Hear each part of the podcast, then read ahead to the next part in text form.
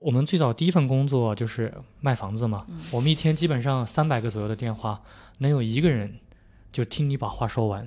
就已经很不错了。嗯我后来总结，人其实只会关心自己关心的东西。那怎么讲呢？比如我举个例子，哎，你好，哎，你想知道就是你家现在的房子卖多少钱吗？如果一个子女大概一年给在父母健康身上付一千或者两千块钱的话，那中国有一亿的老人或者一亿的家庭，那它其实就是一个上千亿的市场。我认为真正能挣到钱或者真正的大机会，都是一些反共识的点。那么怎么讲呢？就比如说，大家会通常会认为老年人风险很大，但是保险这个产品，它的风险大小不是看你的发生率是怎么样子的，而是看你的这个定价，你这杠杆，没有买不了的保险。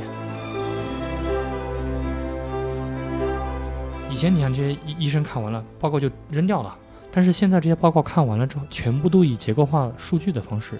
存储在平台上。当你数据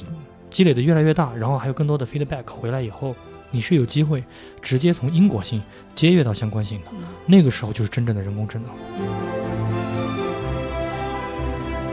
嗨，各位听众朋友们，大家好，欢迎收听本期的创业内幕，我是主持人丽丽。这是一档由 GGV 纪元资本发起的访谈节目，旨在为中国的听众提供更具专业视角的创业话题沙龙。我们深信，听故事是人类的古老本能，也将在每一期节目中尽可能的帮助嘉宾讲出他们最精彩的故事，讲出他们的创业内幕。各位听众朋友们，大家好，欢迎收听本期的创业内幕，我是主持人丽丽。本期我们请到的嘉宾是中国最大的中老年人健康服务和风险管理平台善诊的创始人吴红星吴总，大家好，我是吴红星。哎，以及 GGV 纪元资本的执行董事招社长吴晨瑶。大家好，啊，今天我们请到的这个嘉宾非常有趣哈，他对公司的定义是中国最大的中老年人健康服务和风险管理平台。吴总，请你简单介绍一下善诊这家公司吧，以及他所从事的业务。呃，我们核心呢就是想帮助这些八零后、九零后的子女去照顾父母的身体健康。特别典型的这个用户呢，就像这种在一二线城市工作，父母还是还在三四线城市老家的这种，就是我们特别典型的用户。我们有两个标签，一个是健康服务，一个是风险管理。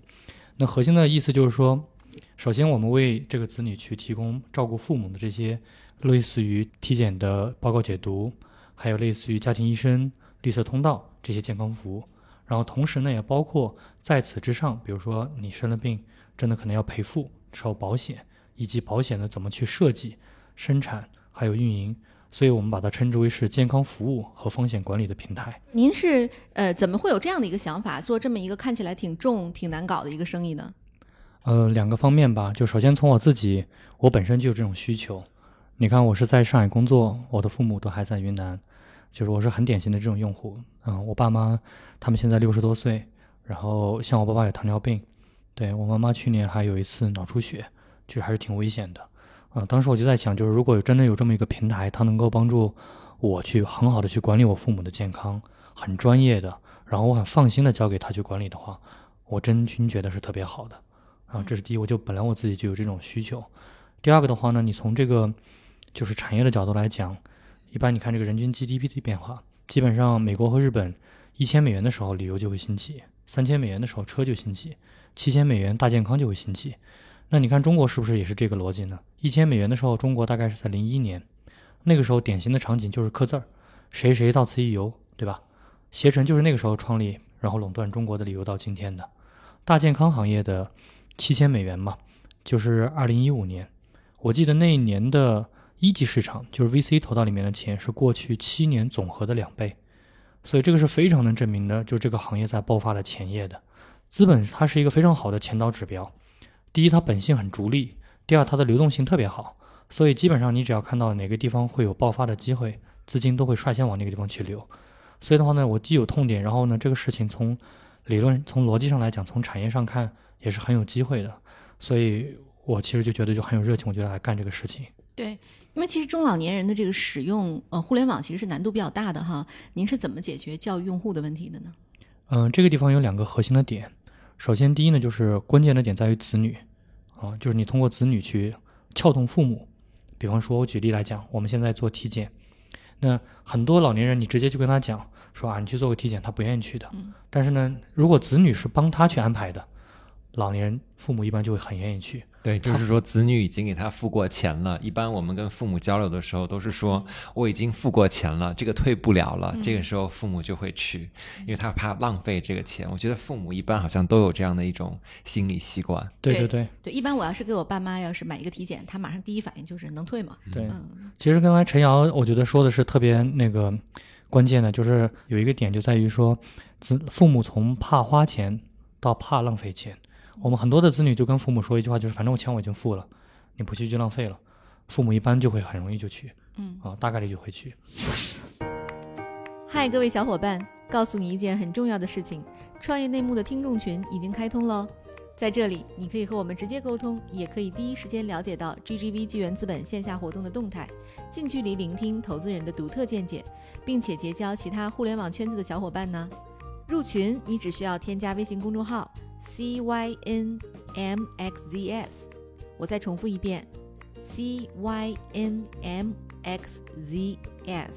也就是创业内幕小助手的拼音首字母，并在好友请求中标注“创业内幕”。接下来，小助手会帮助你完成入群操作。我们期待你的加入。我知道中国的医疗体系其实是非常封闭的哈，但是呢，善诊现在做的这个生意呢，其实你要覆盖大量的这种健康服务网络，然后其中很多地方像体检中心都是在在三甲医院，尤其是在三四线城市啊，它没有那么完善的这个体检设备的话，那么你和你的团队是怎么拓展这些资源的呢？怎么打破这个圈层和壁垒的呢？嗯、首先这些体检中心他们是有这种需求的，因为就相当是供应是有富余的。然后呢，我在需求这边也是强烈的，因为那么多的父母其实没有做过体检，那我在中间呢，就相当于是把这些需求收集起来，高效的匹配给这些供应，所以这个从底层的逻辑上来讲是非常，啊、是成立的，它是逻辑是自洽的。第二个的话呢，就是我们去跟他合作的时候呢，是相当于说，啊、我不断的不断的给你带用户，然后带完用户了，我给你结算，它首先没有什么风险，其次的话呢，我带给他的都是增量，因为体检行业一千五百个亿的盘面一年。百分之八十五都来自于企业团单，我们带给他的这波老年人是整个行业的纯增量的市场，所以大家对我们合作起来还是非常欢迎的。其实这个作为一家互联网公司哈，就是您要做的这个生意是传统医疗的这个蛋糕，其实你去切这个蛋糕的时候，会不会一开始遇到了什么挑战？呃，陈瑶可以讲讲吗？我觉得当时我们去融资的时候都对甩锅给投资人 是吧？其实善诊最早建的时候，他们是在大健康领域里面选择体检这个切入点。那这个切入点呢，其实当时我是能够理解它的价值，但是这当时的理解，以今天来看，这个价值的理解还是不足的。也就是说，我们越到后面发现这个切入点和这个数据和用户的积累有多么的宝贵，因为体检这件事情是对人健康，第一个是对整个健康数据的一个全面的累积，第二个就是说它能够是一个很好的一个销售的入口。就是说，当你体检完了之后，你对那个时候，我们大家都有这种体验，就是体检完的那段那一个月。健康是最关注的，吃饭也是最注意的，锻炼也是最积极的。那那个时候，他会有很多的销售的入口。但是其实啊、当时红星和我还有我们刚投善诊的那个时间，我们也是尝试了各种各样的方式。甚至连卖保健品也想过，然后甚至也想过给大家卖这种健康的会员管理服务，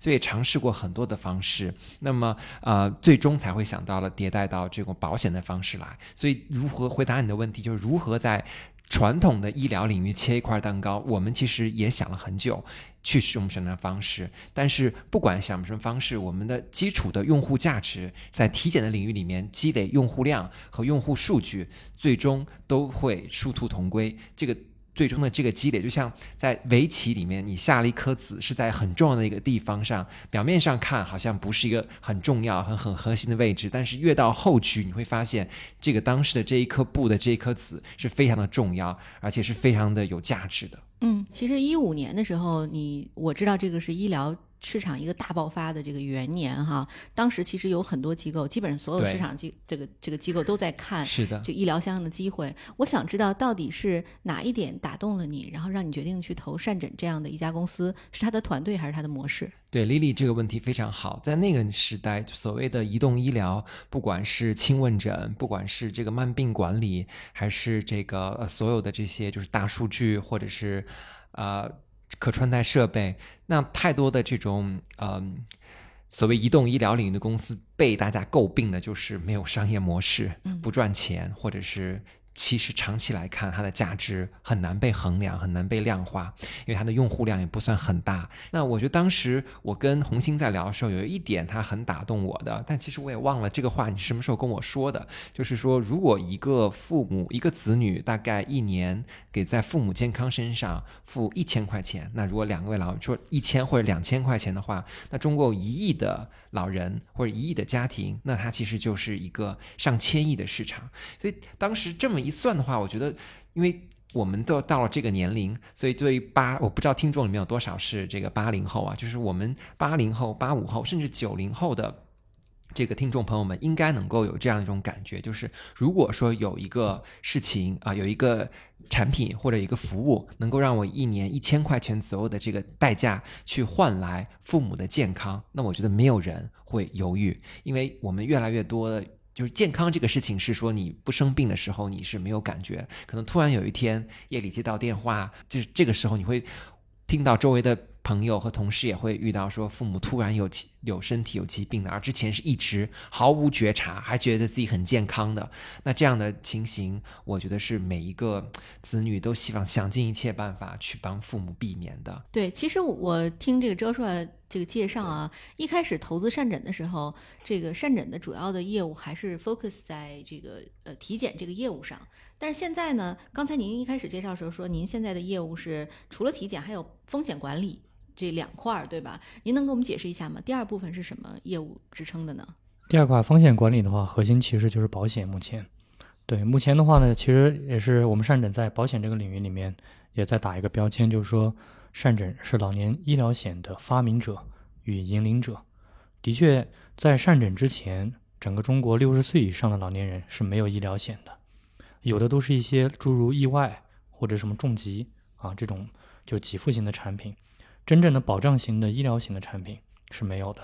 啊，那么这个东西就需求其实很旺盛，因为六十岁到八十岁人四分之一的寿命里面，你不可能是裸奔嘛，对吧？但为什么没有呢？核心是整个市场缺了两个东西，第一个呢就是必要的数据，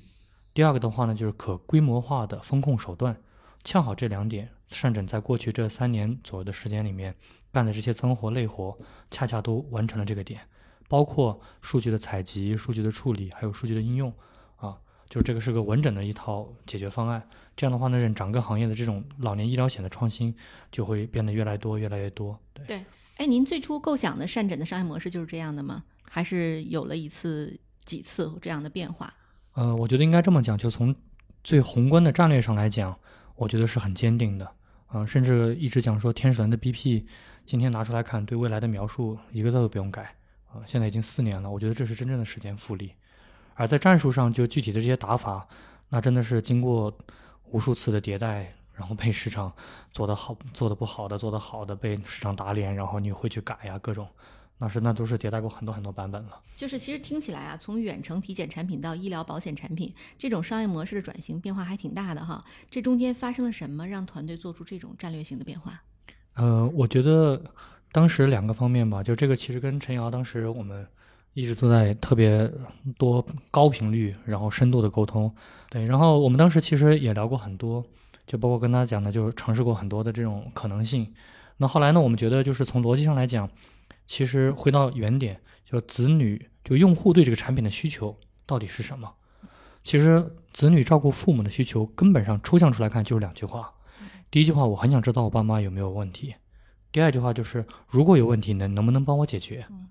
所有的产品其实就应该围绕这两句话去设计。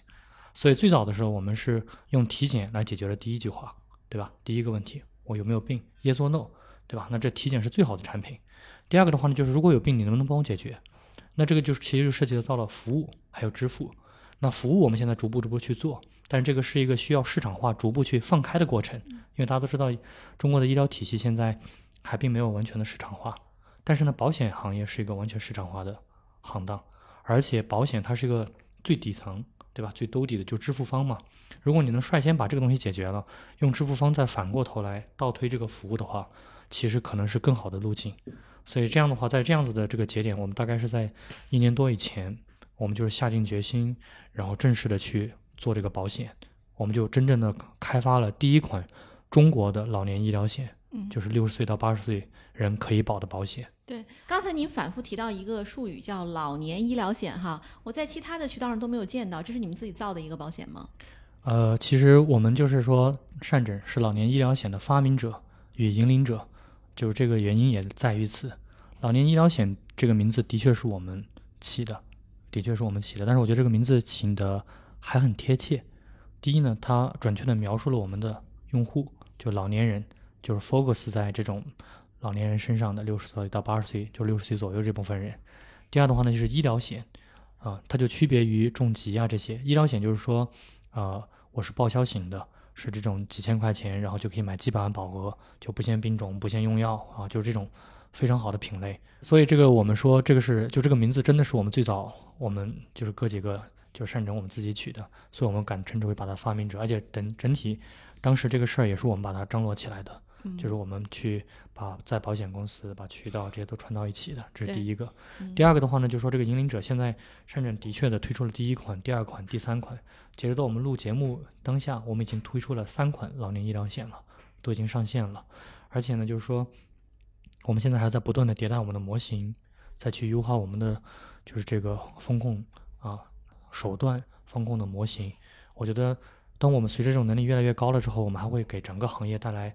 更多的新的这种啊保险产品。嗯啊，我觉得这个老年医疗险，我们相信对未来一定对用户是非常非常有价值的。对啊，嗯，所以我们说这个善诊是老年医疗险的发明者与引领者。这款保险具体都是保什么内容呢？这款保险是这样子的哈，它大概保费呢大概两千来块钱，然后保障保额呢大概是两百万到四百万，就是你一个基础的保保障就可以有两百万，比如说啊、癌症呢和其他的一些疾病啊，这个可以保。然后呢，如果你在中间做了一个体检，就是通过我们的风控，就是判断你是 OK 的优选体，那直接这个保障的范围从两百万升级到四百万，而且是就变成了不限病种、不限用药，可以保到四百万，就基本上你就基本上有什么问题都可以 cover 住了。对哎，就是既然这个事情它在逻辑上是成立的哈，那么保险公司有几百年历史了，为什么其他保险公司不做？是不是因为风险特别大？先说个影子在这儿，我认为真正能挣到钱或者真正的大机会，都是一些反共识的点，都是一些反共识的正确的点啊。那么怎么讲呢？就比如说，大家会通常会认为老年人风险很大，但是保险这个产品不是风险，它的风险大小不是看你的发生率是怎么样子的，而是看你的这个定价，你这个杠杆，没有买不了的保险。比如说你是一比一，我一百万买一百万，肯定没有问题，对吧？啊，那么今天过来看这个保险，它为什么没有去做？其实是两个原因。首先，在中国，真正的保险行业其实是很短的。在两千年以前，中国的保险行、中国的保险公司就集团，按照品牌来看，其实也就是十几家。中国现在 total 加到一起，不管是财险公司的小一百家和寿险公司的小一百家，合到一起小两百家的这个玩家，是两千年以后陆陆续续发展起来的。所以换句话说，这个保险行业其实也就是十几年的事儿，在中国。那么在这样的情况下面，你就会发现万事万物它都会有个规律，所以你会看到他进来了以后，他先卖的是寿险，然后卖的是重疾，就疾病险，然后最后才会是医疗险，因为它这个难度是完全不一样的。寿险它是以生死为标的的，所以它的精算的底层数据是生命表，这是全球通用的，它是很容易去学习引用的。第二个的话呢，就是重疾，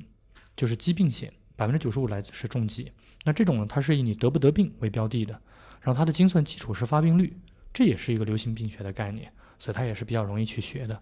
但是医疗险它是以你的医疗费用为赔付标的的，所以这个时候它的精算基础实际上是你的呃身体健康数据。那么在过去这些年里面，中国没有任何一个保险公司也包括在保公司有老年人的医疗数据，嗯这个是个完全的市场的空白。嗯而善诊在过去这三年多的时间里面，积累了几百万这个用户的体量，这些数据是沉淀在我们的平台的。然后这样的话呢，是在用这些数据作为基础的，就是呃起始数据去建的模，才把这个模型真正的把它建出来了。而且这个模型是我们当时联合着在保公司一起去开发，差不多做了一整年，对，才把它建起来的。对，哎，那吴总，我看了一下你的履历啊，您毕业于哈工大，专业方向呢是 Double E，然后创立善诊之前呢，在龙湖地产还工作过。然后其实，在龙湖地产这段经历，我看着还挺酷的，就是您先后担任北京的营销总监和广东投资发展总监，就是管土地的那一块儿啊。这么好的一事儿，就是要要是我的话，我可能就不太会去创业，因为这个地产行业听起来就是一个收非常入很高。哎，对，非常富裕的，然后让你能过得很体面的一工作啊。然后现在去创业，然后苦哈哈的从零开始，就是您觉得这中间是什么促使你做了这个决定？其实，在毕业的时候，我就明确的知道自己这辈子是一定会创业的。我一定希望有个事儿就刻着哥们吴兴我的名字，就一定是有这种情节的。那为啥不是房地产呢？嗯，它其实呢，这个还是刚才讲那个逻辑嘛，所有的事情你都一定要顺势而为。你最好的那个机会，它都符合两个曲点。就第一，你应该在这个行业爆发的前夜加入，然后这个行业一旦成熟了，它的市场容量一定要足够大，两者缺一不可。我在零七年找工作，零八年就零七年找工作嘛，零八年正式毕业工作的时候，我觉得当时的房地产是符合这个趋势的。那么今天到了二零一八年，或者我创业的是二零一五年，我觉得那个时候大家如果再去做房地产，我觉得已经是没有这种真正的大机会了。这个是时代造成的，其实不以人的意志为转移。但是在这个时候呢，大健康这个领域其实是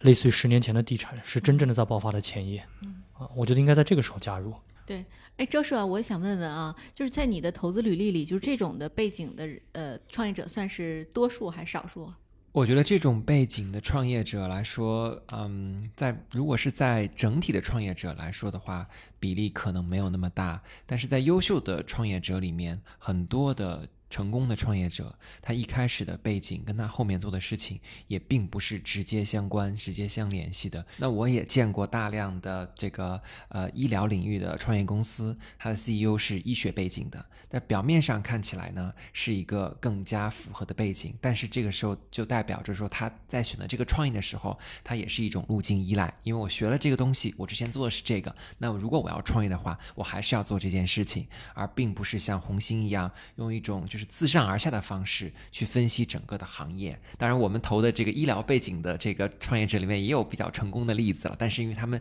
整个的人数会更多，所以但说实话，我第一次跟呃谈融资的时候，跟红星聊这个话题的时候，我看到了这样的背景呢，还是心里有一点点犯嘀咕的，因为我当然是觉得。对于这个大健康领域来说，不一定是一定要是个医学背景的创业者，但至少也应该是一个互联网行业的创业者。对呀、所以这个，但其实后来发现，地产行业在中国早期，在远在互联网行业之前，就是一个人才最汇聚，并且整个啊、行业的平均的水平跟对人的培养跟历练的程度都是最大的行业之一。也可以说，这个行业积累了很多中国非常精英和优秀的人。那同时呢，红星这个人他本身虽然是在房地产行业，其实公司做的还是很有互联网的味道的。譬如说，他的一开始这个体检，并不是直接去售卖的，他是用一个在今天看来也不过时的这个 freemium 的 model，也就是说，我是先这个基础套餐是免费的，那么当你给就是你可以子女可以送给父母，或者是这个。朋友可以送给自己的朋友，或者是很多互联网公司用这个积分兑换礼品的方式，就可以免费获得这所谓的这个基础套餐的保险。那么在你给父母做预约的时候，会提示你说输入你父母的这个年龄，然后地域、性别，然后过往的病史的时候，还会提示你说，那你可能针对这个父母的情况，需要做一些定制化的项目，比如说癌症的早筛等等。那么这些项目呢，它都是要单独再付费的，所以就是一个。基础版本免费，再加上是部分套餐、部分项目付费的这个套餐，那这样的话，其实它的综合获客成本就大大降低了。所以这样的其实这个模型其实是非常互联网化的一种方式。所以我觉得这个善诊的这个团队其实是非常互联网化的。那在这个是在这个看到了这个模式之后，我就对红星和这个团队的这种印象就大为改观。对我听下来，这个模式绝对是互联网的这个获客方法哈。对我很想知道，就是吴总您是怎么探索出这一套这个方法论的呢？其实说说实在的，就是被市场打脸啊。对，就是你不断的被打脸，就是你刚开始，记得我们当时一五年，就是特别早期的时候，那个说一开始说卖嘛，后来后来感觉团队天天忽悠大家，然后总是卖不出去，团队都要散了。对，说就是去很多这个体检机构的时候被挡在门外，是吧？对我们当时最早的时候去拓展那个机构的时候，一度我记得有一次，我最早的时候我去站在门口发名片，人家就是都不让进，你知道吗？名片都不接，就站门口。说你一顿，说了半个小时，这都是我们自己亲身经历的事情了。对，但今天已经，我觉得这个就已经完全不是这个样子了。你知道我为什么喜欢做这档节目哈？就是我每次在见创业者的时候，他们都各有各的不同，但是其实有一些本质东西是一致的。就是我，我觉得这个吴总的人生中其实有三次大转型哈。我总结一下，第一次是你从呃一个就是偏远的山村，然后考到了学就是学校大学里，然后呢成为一个合格的这个电气工程师。嗯。但是呢，你没有去选择这个职业。嗯。然后呢，你去选择了这个可能收益更丰富的，然后当时市场最好的、最有前景的地产行业，这是你的第二次选择。第三次选择是你就是从地产行业又出来，然后呢又选择了当时的风口，就是去做医疗。我其实想补充一点，我觉得这个话呢，就是有一半是准确的，有一半没有那么准确。准确的是这个趋势，我觉得是对的。然后没有有一点不太那个的是，我们其实我每次做选择的时候，我觉得都是在爆发的前夜。当时选择的时候，远远没有今天看起来那么正确。嗯，比方说，我举个例子，在我们选择房地产那个时候是零七年。零七年的时候，北京的房价才一万多块钱，没有一万多的没有。当时零八年的时候，两万块钱在北京就是豪宅了，对吧？然后那个时候大家都还在喋喋不休的争论房价会不会涨还是会跌。我印象当中是我记得我当时选择去龙湖地产的时候，我家里人都有一度不好意思跟亲戚朋友说我去哪工作，大家都觉得说啊你应该去个怎么怎么样的地方，对吧？而且我当时拿到的 offer 里面，也的确有很多比龙湖比当时的龙湖要出名很多。啊，就出名很多的那些，不管是外企还是这种子一些公司，对我觉得当时在大家看来，地产远远没有像今天来的那么的庞大和觉得影响深刻，对。那然后包括在一五年的时候，我们去说去做大健康，我觉得也没有像说，包括我当时做的是老年人嘛，其实也并没有说大家都觉得说哇，这个事情就肯定是对的呀，或者怎么怎么样子的，也包括包括我们的切入点体检啊等等这一系列的。是随着时间，是随着时间的推移，对吧？是慢慢慢慢的证明了你当初的选择是漂亮的，是吧？是的确是有前瞻一些性质在里面的。对对啊，我一直觉得创业这个事情其实是非常反人性的，就是他这个能成功的创业者通常都是有一点点偏执的。啊，你看，你从你你刚才跟我讲说，我我在门口敲门被人拒掉这个事儿，在我看起来，我从来没有经历过这个经验啊。就我的职业生涯还是说一直是一个职业经理人的生涯，我不知道。对，但我其实能想象，这可能是大多数的这个，就是我们去膜拜的时候去见客户，他的一些一些一些遭遇，或者是本身医疗行业就是一个一个挺乱的这么一个领域。其实，丽丽，你刚才讲的这个点，我觉得我是挺有感触的。就被人站在门口拒这种事情，在我们职业生涯早期里面，这是。大概率的事情，对你是是是真正的通常，就是因为在我们刚开始，我们最早第一份工作就是卖房子嘛，就大家现在经常接电话那种，我们最早我就在干这个活，我们一天基本上三百个左右的电话，能有一个人就听你把话说完，就已经很不错了，嗯啊，是这样子的频率，就是你失败的概率是这样子的，然后你你每一个电话你被别人拒掉，被别人骂，然后被别人啊你这个你不要给我打电话了，怎么样怎么样这些电话。你每次这个电话挂完之后，你当你把电话再次拿起来的时候，你都还要像是你第一次拨这个电话，充满热情、情绪饱满的再去开始。哎，你好啊，对吧？就这样子。哥姐，嗯啊，妹妹，我们不喊哥和姐的。对对。我当时那个后来被别人拒完之后，你看我们也会有一些自我的迭代，就是我打电话后来接通率比别人要高一些。对我我我随便举一个例子，你可能就能感觉到，就是大家一般我知道现在正常的都上来就是什么哥啊姐对吧？要不要什么感受那个聊一下什么？房子怎么样怎么样？我不是这样子的，我后来发现你能现场给我们表演一下？对，我可以啊，就是其实这样卖给你吗？就卖给 丽丽。对对，我现在其实这样子的，就是铃铃，电话铃响。对，其实是这样子的，就是我后来总结，人其实只会关心自己关心的东西，他不会关心你关心的东西。对，那怎么讲呢？比如我举个例子，就我给你打，我不知道你的名字，但是我我首我会跟他们讲说，哎，你好，哎，你想知道就是你现你家现在的房子卖多少钱吗？当如果你问的是这句话的时候，大家一般都会愿意听你聊一下嗯啊。这个，当你把这句话说出来的时候，你被拒的概率就一下就被降低了很多很多。嗯，我很想知道。对，对，因为大家都会都会很容易知道说你，然后这个时候你再问的时候，哎，你你住的是哪个小区啊，怎么样子的？说，慢慢的我会跟你说哪个片区大概是什么样子的钱啊，怎么样价位，这些都是你要做的基本功。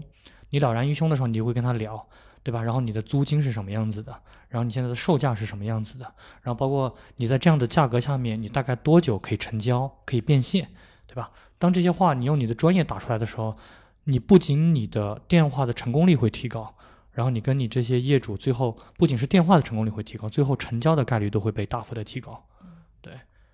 对我觉得这些都是，就是你看就同都是同样的事情，对吧？你不同的人你你会去里面去去研究，就会有一些点，这个是非常不一样的。我自己在总结我自己的时候，包括我跟陈瑶有时候我也在分享，就是说，我觉得我是那种我喜欢去琢磨，然后琢磨完了之后我会去试，我还很喜欢把这些具体实践的东西把它抽象出一些理论，然后来来来指导自己的工作的。对，比如说像刚才讲的，就是人只会关心你自己关心的东西。对刚才我们说到，就是其实我们现在这个已经从，就是我们的公司也已经做了一次战略转型哈，从原来的这个只是做体检产品，到现在我们也去做保险。那你们团队现在自己有有保险销售的代理吗？还是说我们外包出去？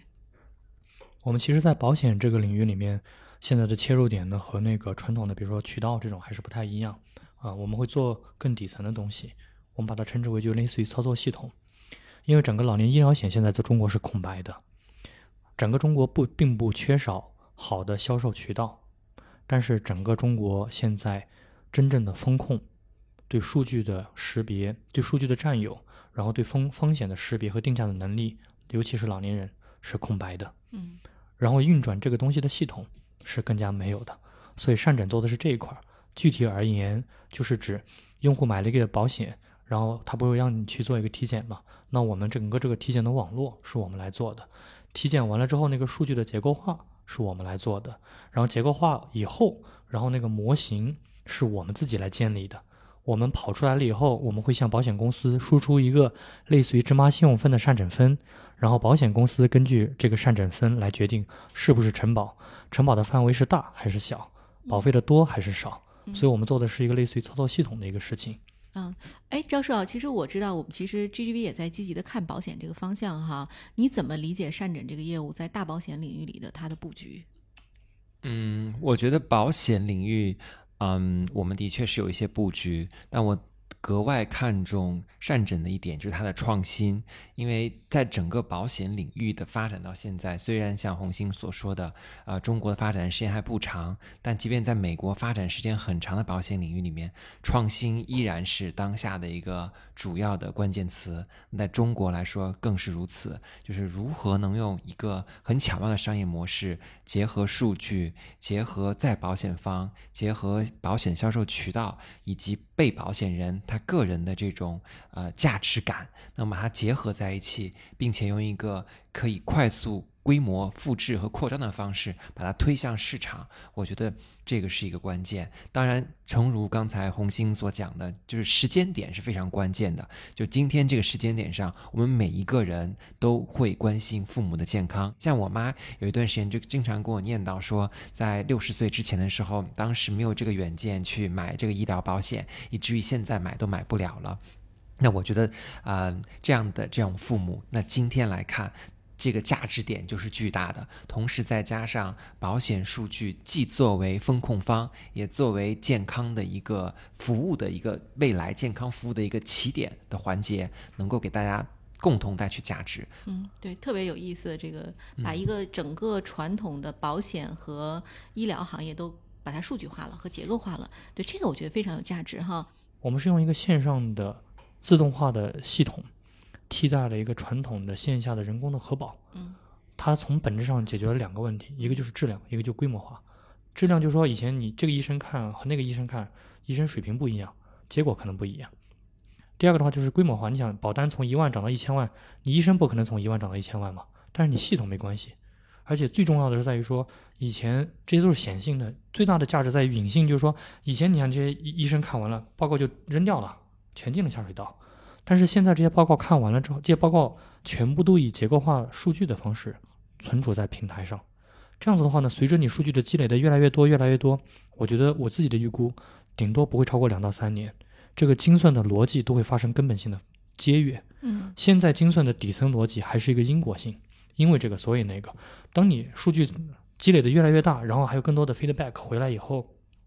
你是有机会直接从因果性接跃到相关性的，嗯那个时候就是真正的人工智能，嗯那是真正的可以被称之为大数据应用的，嗯，对吧？？这个是个非常非常让人兴奋的事情。是，哎，吴总，我我看您今天讲的特别热闹哈，就我们这个听友里都是有这个有家有口有父母的人，就是我们想知道你有没有什么呃福利给到我们的听友朋友们呢？呃，我知道这个 GTV 这个电台是非常有影响力的啊，我们也为这些听众朋友准备了我们自己的礼物哈。就如果你也想尝试通过善诊的平台管理父母健康，就我们准备了价值四百七十元的父母双人的体检福利，免费送给创业内幕的听众朋友们。就只要大家关注善诊的微信号，在里面回复关键词“创业内幕”即可领取。